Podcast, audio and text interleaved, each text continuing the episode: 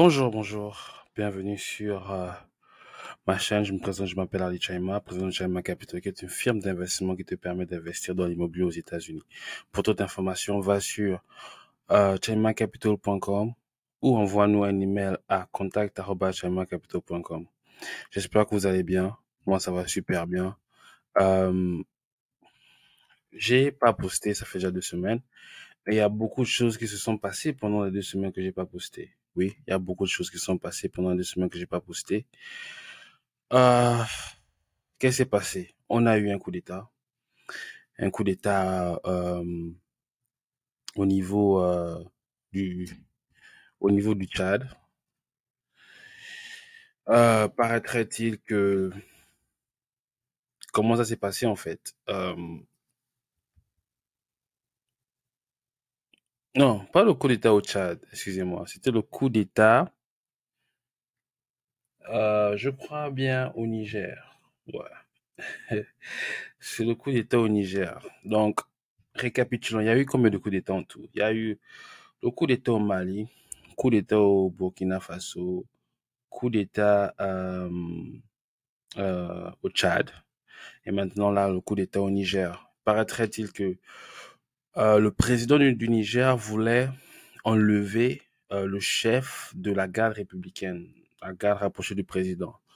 Et avant qu'il ne le fasse, euh, la tête, le dirigeant de la, de la garde présidentielle a fait un putsch et l'a enlevé du pouvoir. Et les États-Unis, la France, l'Europe, l'Union européenne, sont pour le soutien du président élu du Niger. Euh, je ne parle pas beaucoup de politique, mais vous savez, la politique a un effet sur l'économie.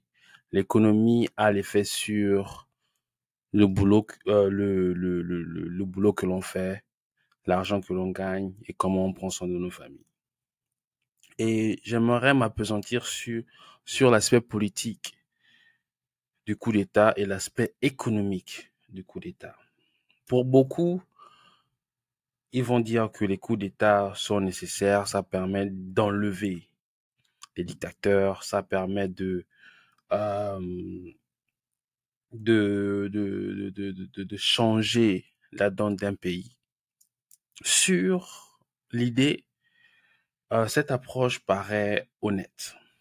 Mais j'ai remarqué quelque chose de flagrant lorsque euh, ces coups d'État arrivent.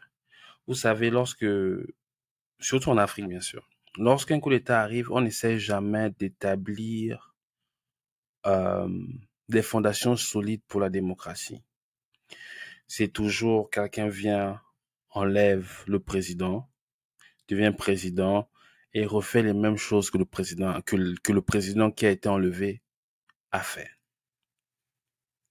Donc, le plus souvent, c'est le même niveau de corruption, le même niveau de pauvreté et le même niveau de, de, de, de, de, problème, en fait. Il n'y a rien qui s'opère. Et souvent, et souvent, je me pose la question, lorsqu'ils font le coup d'État, ils font le coup d'État, est-ce qu'ils le font pour la population, pour régler les problèmes structurels, économiques d'une population, ou ils font le coup d'État pour être à la tête et gérer le pays selon leur, euh, leur entendement. J'ai pas de j'ai pas de réponse, mais j'ai quand même mon idée sur ça. Je ne pense pas que la majorité de ces coups d'État améliorent la situation dans ces pays respectifs. Je m'explique. Lorsqu'il y a un coup d'État, on enlève le président et on met un autre, souvent qui est à la tête de l'armée. Lorsqu'il est à la tête de l'armée, il doit maintenant rétablir les règles de la, démocratie, c'est-à-dire que lorsqu'il est à la tête de l'armée, il doit pouvoir faciliter des élections qui vont amener un nouveau président élu, bien sûr. Il doit essayer de reconfigurer la constitution pour donner le pouvoir au peuple et un pouvoir départagé. Qu'est-ce que je veux dire par un pouvoir départagé?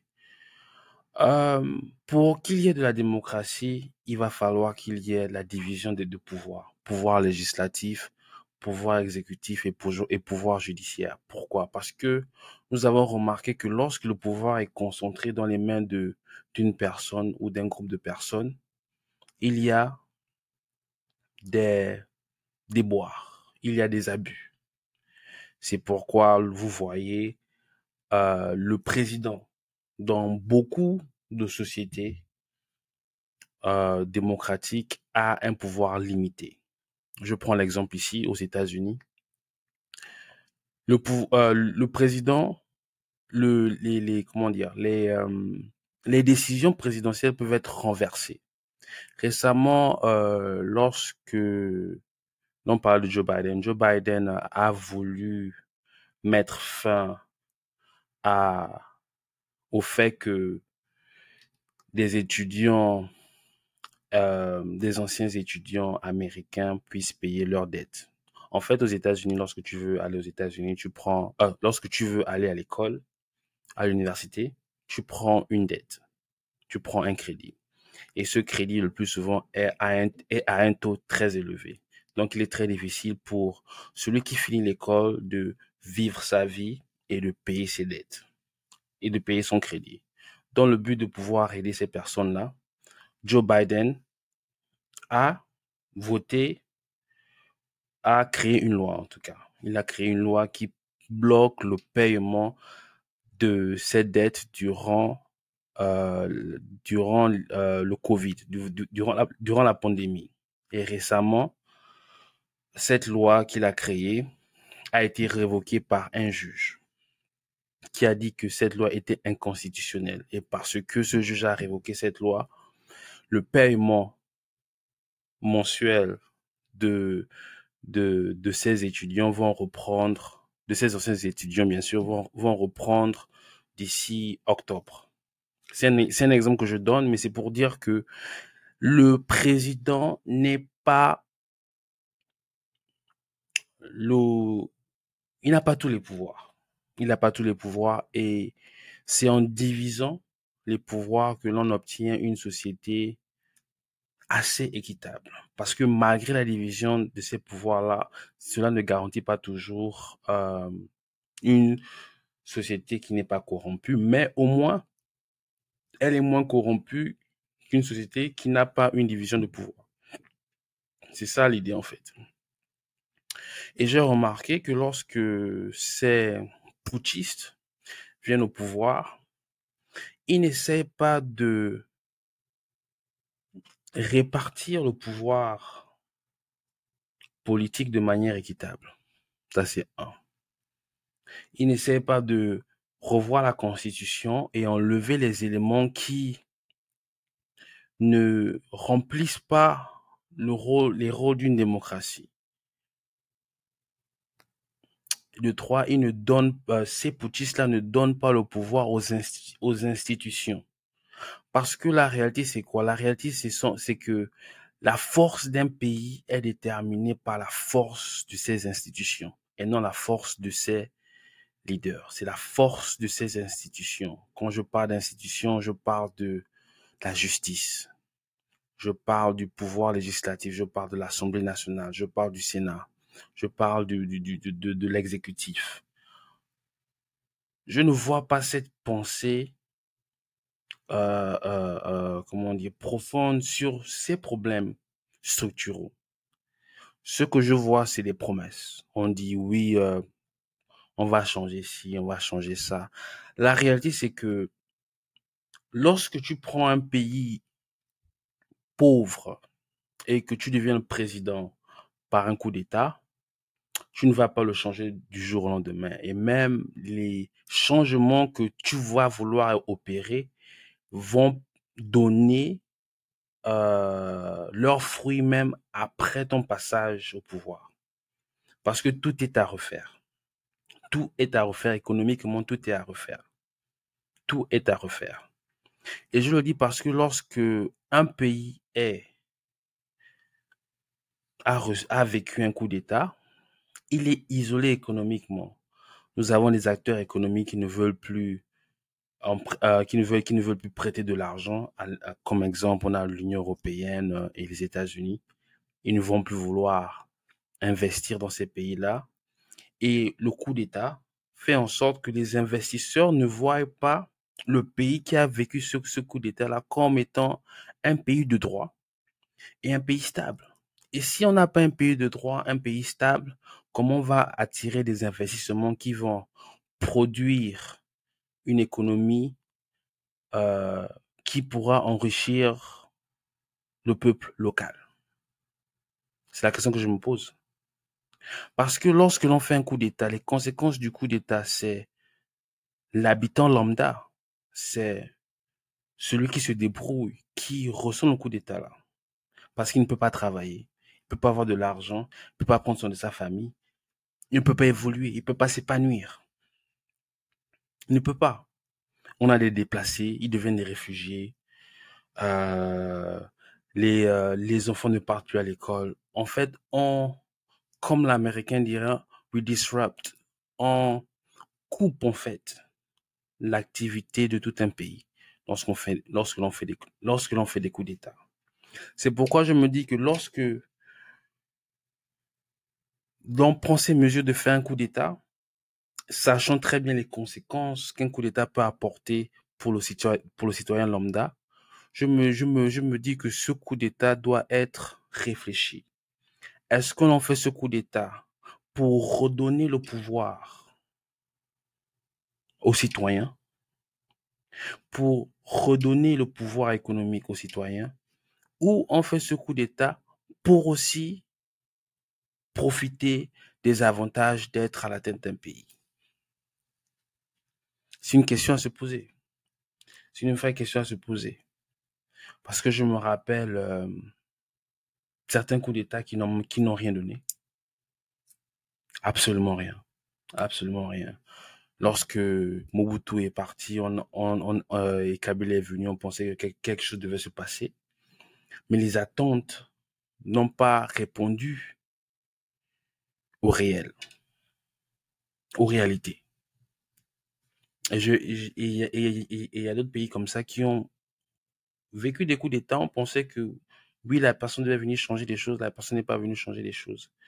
Ce que je voudrais conclure là, c'est que on fait le coup d'État pour redonner le pouvoir au peuple. On ne fait pas des coups d'État pour amener un autre, une autre personne. Et lorsque je verrai les putschistes qui veulent la démocratie et qui, après 4, 5, 6 mois de leur coup d'État, veulent faire des élections où ils ne seront pas candidats. C'est pourquoi je me dis que ce niveau de sacrifice, je ne vois pas ces putschistes le faire. Je ne, je, ne les vois pas enlever un président et laisser quelqu'un d'autre être président. Parce que c'est risqué. Si vous laissez quelqu'un d'autre être président, la personne qui sera président va se dire, mais le petit là, le gars là, je dois l'éliminer parce qu'il a éliminé mon prédécesseur. Donc, c'est quelque chose de compliqué. C'est quelque chose de compliqué. Mais je me dis que malgré le fait qu'on ait des ambitions politiques différentes, des opinions différentes, on doit avoir une vision. Et je crois que lorsque l'on va partager la vision, nous allons pas faire, des coups d'État, mais destituer les présidents qui ne font pas leur boulot. Destituer par la loi. Destituer par des institutions fortes, indépendantes l'une de l'autre. C'est ce que l'on devrait, c'est le type de société, de société qu'on devait créer, qu'on devrait créer. Aujourd'hui, on, utilise la force parce que nos institutions ne sont pas fortes et nous devons passer à autre chose. On ne peut plus toujours, en 2023, passer par la force pour, destituer des présidents qui ne font pas leur boulot, destituer des présidents qui ne respectent pas la Constitution. On ne peut plus le faire. Parce que nous nous donnons une mauvaise image, une mauvaise image de l'Afrique. Nous donnons une mauvaise image de comment nous gérons nos conflits, de comment nous gérons nos pays. Et ce qui fait en sorte que nous sommes un peu comme euh, euh, euh, la chèvre noire où personne ne veut venir investir, personne ne veut venir développer leurs leurs différentes structures et business. Nous voulons être un continent qui attire les meilleurs. Nous voulons être ce continent-là qui qui attire les fonds, qui attire les gens qui veulent venir investir. Mais l'on ne peut pas le faire si on n'arrive pas à régler nos différences, si on n'arrive pas à régler euh, euh, euh, nos disputes de manière paisible. Il est, il est très important, et ça c'est un message que je donne, que lorsque le coup d'État c'est quelque chose de grave, c'est de grave, économiquement grave. Là, on ne sent pas encore les conséquences, mais il y aura des conséquences qui vont se sentir. Et je ne pense pas que ce sont ceux qui ont fait le, coup d'État qui vont sentir ça, mais la population qui va sentir ça. Il est très important que nous réfléchissons sur la vision. Qu'est-ce que nous voulons pour notre peuple? Qu'est-ce que nous voulons pour notre continent? De manière économique. Parce que vous ne pouvez pas venir à la tête d'un pays et vous ne savez pas comment le gérer. Je me rappelle euh, mon professeur de philosophie, paix à son âme, il me disait que lorsque un pays est administré par des soldats et protégé par euh, euh, par des savants ou par des par des hommes de lettres, ce pays ne s'en sortira pas. Nous devons mettre les gens à la place qu'il faut. Ceux qui sont censés faire les lois doivent faire la loi. Ceux qui sont censés faire respecter la loi doivent faire respecter la loi. Ceux qui sont censés prendre des décisions doivent prendre leurs décisions. Et lorsque un de ces groupes ne fait pas leur boulot, on le change. on le change de manière anonyme, pas par la force. Et chaque fois que l'on utilise la force, ça veut dire qu'il y a un élément qui manque. Il y a un élément qui manque. On on peut pas toujours accuser l'extérieur de comment nous gérons nos conflits. Quelquefois, on doit s'asseoir et se demander qu'est-ce que l'on veut pour notre peuple, qu'est-ce que l'on veut pour nos enfants. Parce qu'on est tous africains, à la fin de la journée. Et si on n'arrive pas à se tenir debout et à avancer comme un seul homme, on va jamais s'en sortir. Allez, merci de m'avoir écouté et à toutes. See you soon.